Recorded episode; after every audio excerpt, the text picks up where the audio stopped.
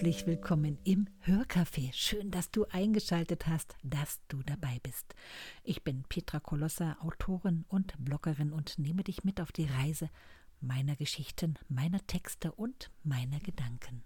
Es ist unglaublich. Es ist nun die vorletzte Sendung für dieses Jahr und ich muss sagen, ich habe noch nie so sehr ein vergangenes Jahr reflektiert wie dieses. Ich erhielt eine Einladung von Judith Peters. Sie ist eine Bloggerin, die ein Projekt ins Leben rief. Sie lud verschiedene Bloggerinnen dazu ein, in 20 Tagen einen recht umfangreichen Jahresrückblick zu schreiben. Zunächst wollte ich mich darauf gar nicht einlassen, weil ich glaubte, dass außer Corona und dieser ganze Hickhack drumherum nichts geschehen sei.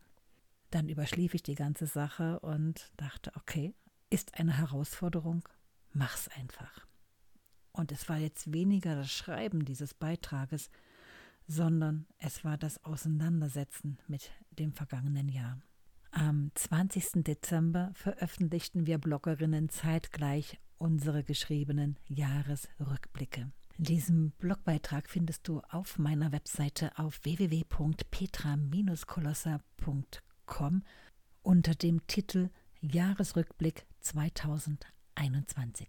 Ja, ein Jahresrückblick bedeutet, das Jahr ist so gut wie vergangen. Es ist nun Weihnachten und auch in diesem Jahr wieder irgendwie ein ganz besonderes Weihnachten. Wir alle werden weitestgehend auf Reisen verzichten und diese Tage auf ganz eigene Art begehen.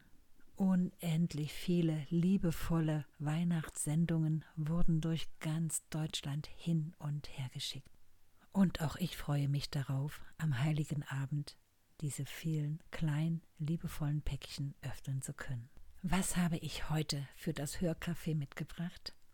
Es ist ein kurzer, etwas älterer Text und zwar aus dem Jahr 2015. Dein Kaffee steht bereit Super. Dann höre meine Geschichte zu.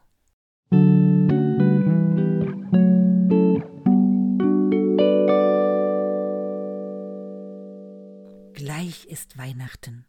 Die Weihnachtskalender sind geplündert, das letzte Türchen ist geöffnet.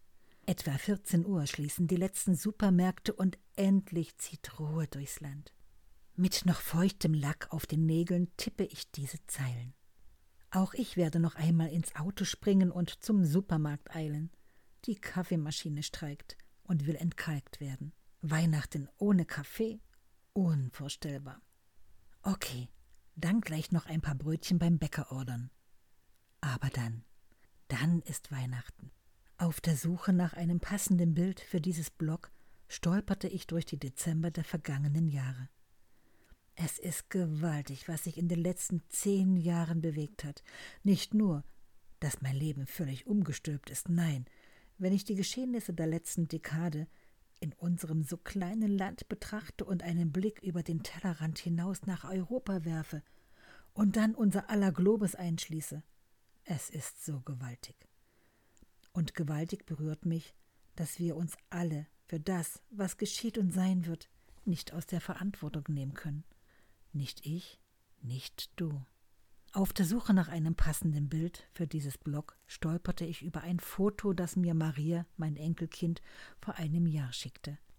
Es zeigt die Kollektion Räuchermännchen, die sie Jahr für Jahr in den Oktoberferien mit ihrem Opa bei uns bastelte, um es ihrer Mama zu Weihnachten zu schenken.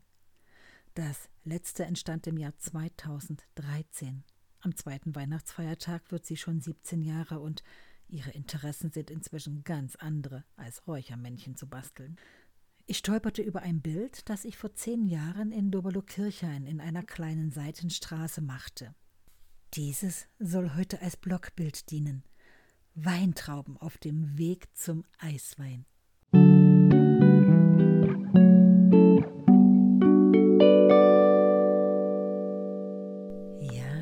Gönn dir einen edlen Schluck, einen ganz besonderen Tropfen. Sei es dir wert. Ich wünsche schöne, besinnliche und erholsame Weihnachtstage.